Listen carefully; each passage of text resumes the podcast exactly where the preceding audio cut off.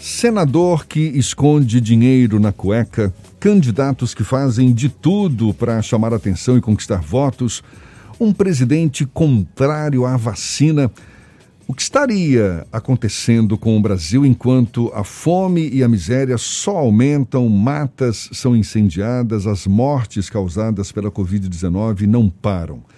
A gente certamente está vivenciando um momento único, momento sem precedentes nessa nossa história recente. E é o que vamos saber mais conversando agora com o doutor em comunicação e cultura, o psicoterapeuta junguiano e palestrante Leonardo Torres, nosso convidado aqui no Issa Bahia. Bom dia, Leonardo, tudo bom? Maravilha. Leonardo, acho que eu estou te ouvindo muito baixinho aqui. Aí, tá melhor agora? Isso. Eu te escutando muito bem. Legal, Leonardo, legal. Olha, esse nosso momento político social daria um bom enredo, não é, para um romance dramático. Você tem ideia de como a nossa história estará sendo contada daqui a uns 10 anos ou mais? Já seria possível definir em que fase específica da nossa evolução a gente se encontra? Olha, os meus amigos historiadores, os meus melhores amigos historiadores falam que eles não têm a mínima ideia de como eles vão explicar toda essa bagunça que aconteceram nos últimos anos aqui no Brasil. Porque foram muitas subidas e descidas, muitas reviravoltas, né? Então, a gente vai ter que ter muita calma na hora de analisar isso daí, principalmente porque a gente está vivenciando, né, esse, esse fenômeno agora, todo esse processo civilizatório. Então, a gente precisa de um pouco de calma e tempo para começar a analisar direito tudo que está acontecendo. É, em questão de fase, a gente, eu tenho um amigo que brinca sobre que a humanidade está começando a entrar em extinção, né? Porque no final das contas a gente está se comportando como se fosse vírus, né? A gente está destruindo tudo o que nos mantém vivos, principalmente as matas, né? Principalmente o Pantanal, a Amazônia, entre outras coisas. Então, assim, a gente não vai ter um mundo habita muito habitável é, daqui a alguns anos.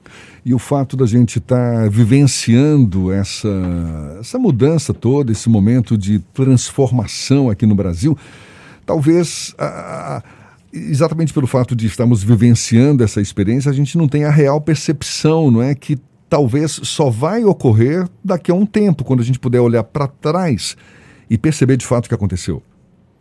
É isso mesmo, né, Jefferson? Porque se a gente for é, falar assim, olha, quem que realmente está colocando fogo no Pantanal, quem que realmente estava colocando fogo na Amazônia. É, aquela notícia, ela é verdadeira ou falsa? É muito difícil a gente colocar uma, um, um ponto final em cada coisa que está rolando, cada coisa que está acontecendo aqui no Brasil hoje.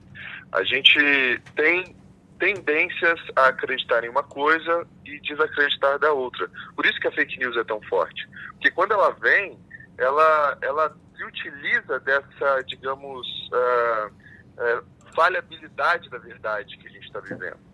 Então, o que, que acontece? Quando a gente recebe uma notícia falsa, muitas pessoas têm tendência a acreditar porque elas estão mais ligadas às questões ideológicas da pessoa do que aos fatos verídicos, né, aos fatos reais.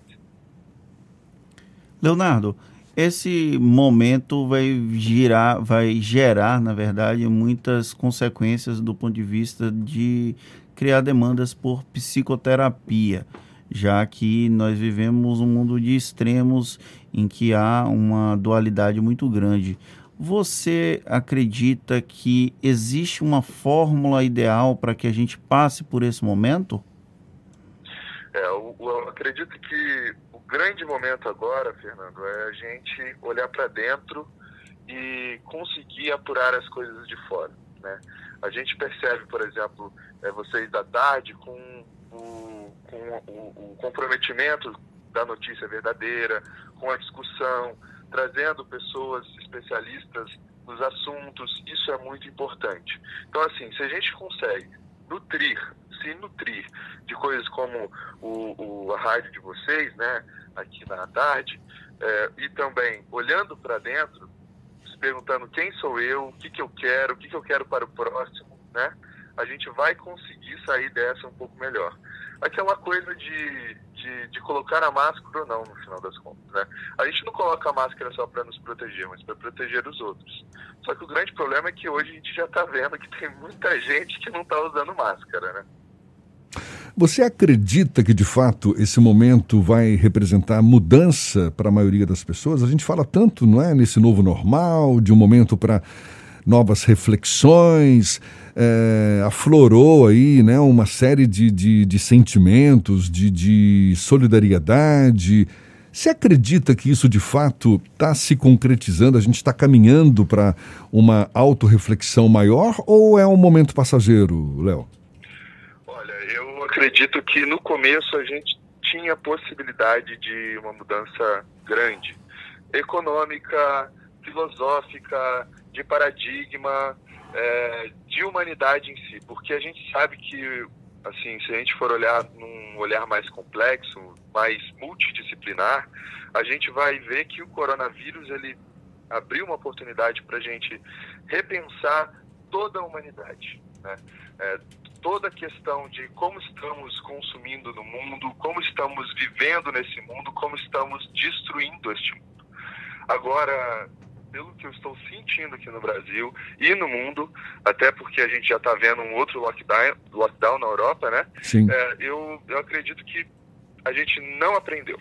Essa é a verdade. Então, assim, o novo normal, ele é só uma passagem para a gente voltar para aquele normal antigo, consumista, é, avassalador com a natureza e também, é, digamos, mais polarizado politicamente falando. Né? Rapaz, se a gente é. não aprendeu com essa pandemia ou não vai aprender com essa pandemia, o que, que vai nos ensinar então, hein? Eu acho que tem que ser uma catástrofe até maior.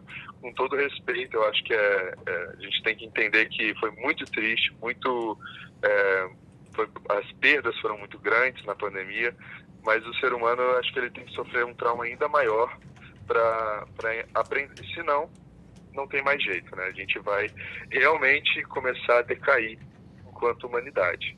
E se a gente for ver, né, a gente está passando por alguns momentos que já são, de certa forma, preocupantes. O clima está mudando e isso já vai ocorrendo grandes consequências da humanidade, né? Porque a gente está interferindo demais na natureza. A gente está cada vez mais polarizado, isso significa que a gente está cada vez mais infantil, com uma mentalidade mais primitiva.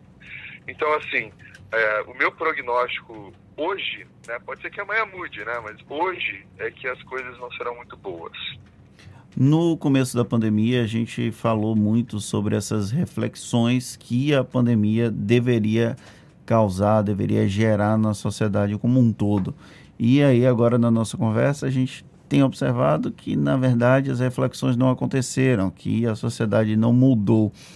Quem criou a expectativa de que a sociedade mudou e ela permanece inalterada? Como lidar com essa ansiedade, com essa sensação de que foi frustrante todo esse esforço que nós passamos com o isolamento social, com o distanciamento, com a quarentena em geral? Meu querido, o que você está falando é perfeito, porque assim, primeiro momento da, da pandemia, a gente foi para o home office, né? E aí no home office, a primeira semana, todo mundo falou, uau, que legal, como é bom a gente estar tá aqui trabalhando em casa, vou fazer meu café na cozinha, vou trabalhar um pouquinho até, digamos, seis horas, mas eu não vou pegar trânsito.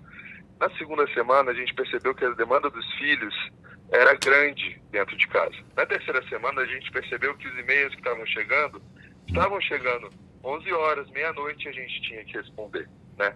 Então, assim, é, quem está fazendo home office e pensou que ia mudar, hoje, é, como não tem horário para trabalhar já que está em casa, trabalha toda hora. Né? Então, assim, o que, que acontece nesse caso? É uma sobrecarga, né? E essa pulsão por mudança, essa vontade de mudança, que pode gerar ansiedade, né? Toda ansiedade é um desejo, é, vai colocar uma falta, vai colocar um vazio dentro da mente dessa pessoa, do coração dessa pessoa. O que, que ela tem que fazer em relação a isso?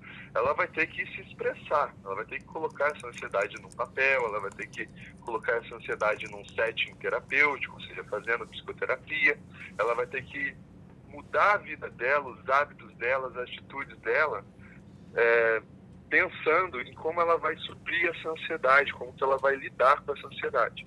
Agora, essa expectativa gerada né, para um mundo melhor, aí a gente vai ter que lidar com essas frustrações que, que a gente prometeu né, de um mundo melhor, é, tanto a Europa quanto o Brasil né, e a América do Norte, nem tanto a América do Norte, mas é, a gente vai ter que lidar com essas frustrações e perceber que os paradigmas não mudaram no final das contas. Né? É, você listou aí algumas das fases não é, que essa pandemia já nos provocou e a gente está ainda no meio da, da, da, pandemia. A gente não tem ainda uma vacina, é, possivelmente ainda com restrições por esses próximos meses. Quais as próximas fases você acredita que o ser humano vai enfrentar, vai vivenciar como decorrência dessa pandemia ainda, Leonardo? Olha, Jefferson, nesse momento, meu grande medo é o negacionismo dessa pandemia. A Europa já na segunda onda está sofrendo com isso e a gente pode ser que sofra com isso também. Se você for olhar hoje uh, as cidades, você vai ver que tem, aqui pelo menos em São Paulo, uh, parece que a coisa não está rolando, né? Parece que a pandemia não está acontecendo. Tem muita gente sem máscara, é, um terço da população já está não utilizando máscara, é, as medidas restritivas dos bares, dos restaurantes já estão diminuindo. Então, é, parece que a gente está banalizando o vírus. E a partir do momento que a gente banaliza esse vírus, banaliza o Covid, a gente precisa de um dia para estourar o número de casos. Né? Isso aconteceu nos Estados Unidos e pode acontecer aqui no Brasil com certeza. Está né? acontecendo na Europa, né? Está né? acontecendo. É, e, e, na Europa, né? Perfeito. E principalmente o brasileiro, que é um, é um, ele é um povo que ele é cordial, né? Como diria Sérgio Buarque de Holanda, ele é do coração, né? Então, assim, ele quer abraçar, ele quer estar junto. É, Sexta-feira, sábado e domingo ele precisa socializar. Então, imagina, né? A gente tem que tomar muito cuidado com essa banalização do vírus. E um negacionismo que pode colocar a gente numa roda viva, né? Porque uma vez você negando, os casos ressurgem em grande quantidade, novas medidas restritivas seriam adotadas, ou seja, uma pandemia que não vai acabar tão cedo, então. Perfeito. E a gente tem que lembrar que teve muito, muitas pessoas, né, muitos indivíduos que negaram o coronavírus desde o começo, né, que é assim uma uma questão quase que de psicopatia, né, porque parece que não tem empatia com o outro, né? É, mesmo que ele não acredite no Covid, ele podia colocar uma máscara e falar, não, eu respeito o próximo, por isso que eu estou com a máscara, mesmo não acreditando. Não, tem gente que está é, colocando saliva no ônibus, estava espirrando nos, nas, nos frutos, né, nas frutas nos mercados. Então, o que, que é isso né, que, tá, que surgiu? Então, tem esses indivíduos e agora tem os indivíduos que podem querer banalizar. Então, a gente tem que tomar muito cuidado com todos esses e tentar trazer consciência para cada um deles, para que a gente consiga sair dessa, desse, do coronavírus, da pandemia, até mais rápido, né? Porque se todo mundo fizer a sua parte, a gente não vai postergar essa pandemia é, para os próximos anos. Nós falamos aqui sobre a questão do negacionismo e as consequências dele. Mas quando eles acontece, o negacionismo acontece de autoridades públicas que deveriam de alguma forma incentivar as medidas de controle ao coronavírus, isso tem um impacto hum, como se fosse um efeito manada na população. Existe alguma forma de conter o avanço dessas teorias negacionistas? além da, do acesso à informação que a imprensa, por exemplo, permite à população? Eu acredito que não. Eu acho que a imprensa tem o principal papel para, é, digamos, desconstruir esse negacionismo. Mas o grande problema é que, se você for olhar na neurociência, nenhum pensamento racional é, ele é, ele se dá por si somente. Ele sempre está enraizado na emoção ele sempre está enraizado é, numa, nos sentimentos, na emoção do indivíduo. E isso significa que os argumentos negacionistas, eles são só, digamos, a ponta do iceberg. O que está embaixo desse negacionismo, que são as ideologias, são os preconceitos, os paradigmas, né? principalmente das figuras públicas, é, é, é o que mobilizam a, digamos, a população, que também se identifica com isso. Né? Então, assim, a informação é o melhor remédio nesse caso para a pessoa tomar consciência do, digamos, do, do, dos riscos e das consequências do vírus. O grande problema é que a informação ela vai atingir o lado mais racional e nem tanto emocional. Então isso significa que a pessoa ela vai ter que sentir a emoção, por exemplo, de, de ter alguém próximo que contraiu o vírus ou até ela pegar o vírus para conseguir reestruturar, repensar e quebrar esses, essa realidade negacionista que ela estava, digamos, é, acreditando. Até porque o negacionismo ele ele está baseado numa das coisas mais fundantes do ser humano, né? Que é a crença. A crença ela surge há mais de 40 mil anos atrás. Isso significa que quando a gente acredita, quando a gente tem fé em alguma coisa, a gente vai até as últimas consequências. E o negacionismo é uma delas, infelizmente, é um lado negativo, né? Da, das crenças, da fé que o ser humano tem. Você fala que é difícil separar a racionalidade das emoções, agora tem que haver cuidado também para não cair nos racionalismos, não é? E, por exemplo, a gente acabar elegendo e projetando nossas emoções em algum inimigo. Perfeito, é isso mesmo. Então, assim, a gente tem que cuidar das nossas emoções, né? A gente tem que cuidar de saber quem nós somos para não ficar apontando dedos para os, digamos, para os outros, né? principalmente para os políticos. É, a gente sabe que quem está, quem foi eleito, por exemplo, é, tanto de esquerda quanto de direita, é um representante do povo. Então, no final das contas, a responsabilidade desse, dessa pessoa eleita é nossa, né? Ser eleita é nossa, no final das contas. Então, o que, que tem no brasileiro, o que, que tem em cada um de nós que é também dessa pessoa eleita? A gente tem que olhar com muita muita calma, muita paciência, respirar muito fundo e entender. Estamos com um governo mais autoritário, então quem é o autoritário dentro de mim? Agora falando psicologicamente falando, né? É, quando eu estou com um governo mais, digamos, é, radical, negacionista, quem que é esse negacionista dentro de mim? Eu votei, eu não votei? Ah, tudo bem, eu não votei, mas quem que é esse que está no brasileiro? E eu sou brasileiro também. A gente tem que entender que nós não somos indivíduos separados, nós somos indivíduos inseridos numa sociedade, numa cultura, estamos todos juntos no mesmo mar, talvez em barcos diferentes, né? Porque a gente sabe que tem iate, tem aquele barquinho jangada, mas a gente está no mesmo mar e enfrentando as mesmas ondas. Leonardo, durante essas questões das ondas da pandemia do novo coronavírus, durante a pandemia, né, a gente ouviu falar sobre primeira, segunda, terceira onda. A primeira onda nós estamos aqui no Brasil, a Europa vive uma segunda onda e há uma preocupação grande sobre uma terceira onda com consequências psicológicas e até psiquiátricas por conta das consequências de longo prazo do coronavírus. Você acredita que a sociedade brasileira ela está preparada para lidar com essa terceira onda? Não, eu acredito que não. É, eu acho que ninguém está preparado, né, no final das contas, para lidar com uma onda dessa. Se você for pegar o, um grande estudioso de psicologia analítica, Carl Gustav Jung, ele fala que as pandemias, os terremotos, as catástrofes naturais não serão tão fortes, tão avassaladoras quanto as catástrofes psíquicas que o ser humano é, vai enfrentar a partir do século XX. Ele coloca isso pontualmente nos livros dele. Então, assim, é, a gente não está preparado porque nós não estamos, digamos, é, é, aptos para conseguir lidar com essas adversidades.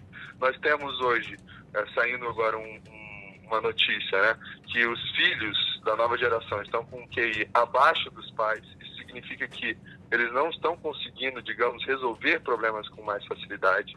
E é uma coisa que é a primeira vez que acontece por muitos anos. Isso se dá principalmente pelo uso dos aparatos eletrônicos, né? E também é, a gente tem uma mentalidade mais infantil, né?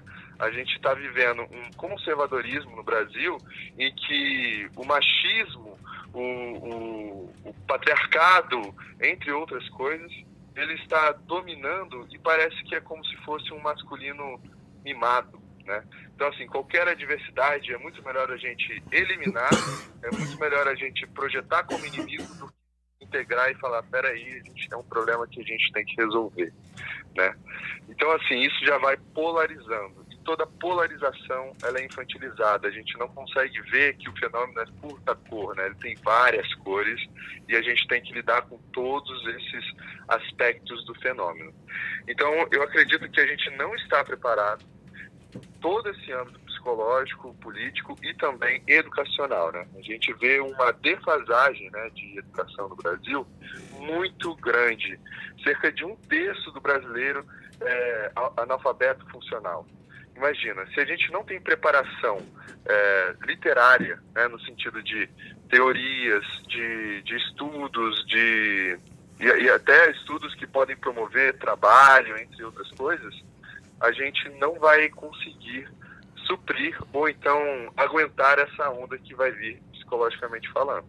Por isso que fazer terapia ela é, é interessante. É, a terapia ela ajuda o indivíduo a se conhecer e se desenvolver enquanto ele mesmo, para ficar mais autônomo e aguentar essas adversidades da vida. Maravilha, gostei do papo, Leonardo. Valeu, Leonardo Torres, psicoterapeuta junguiano, palestrante, doutor em comunicação e cultura, dando uma luz aí para nós. Afinal de contas, a gente se meteu, nem se sabe direito onde, né? Tá muita, muitas dúvidas ainda, muitas incógnitas aí pela, pela frente, mas sempre muito bom ter um papo desse para elucidar cada vez mais as nossas dúvidas. Legal, Leonardo, muito obrigado para você, um bom dia e até uma próxima, tá?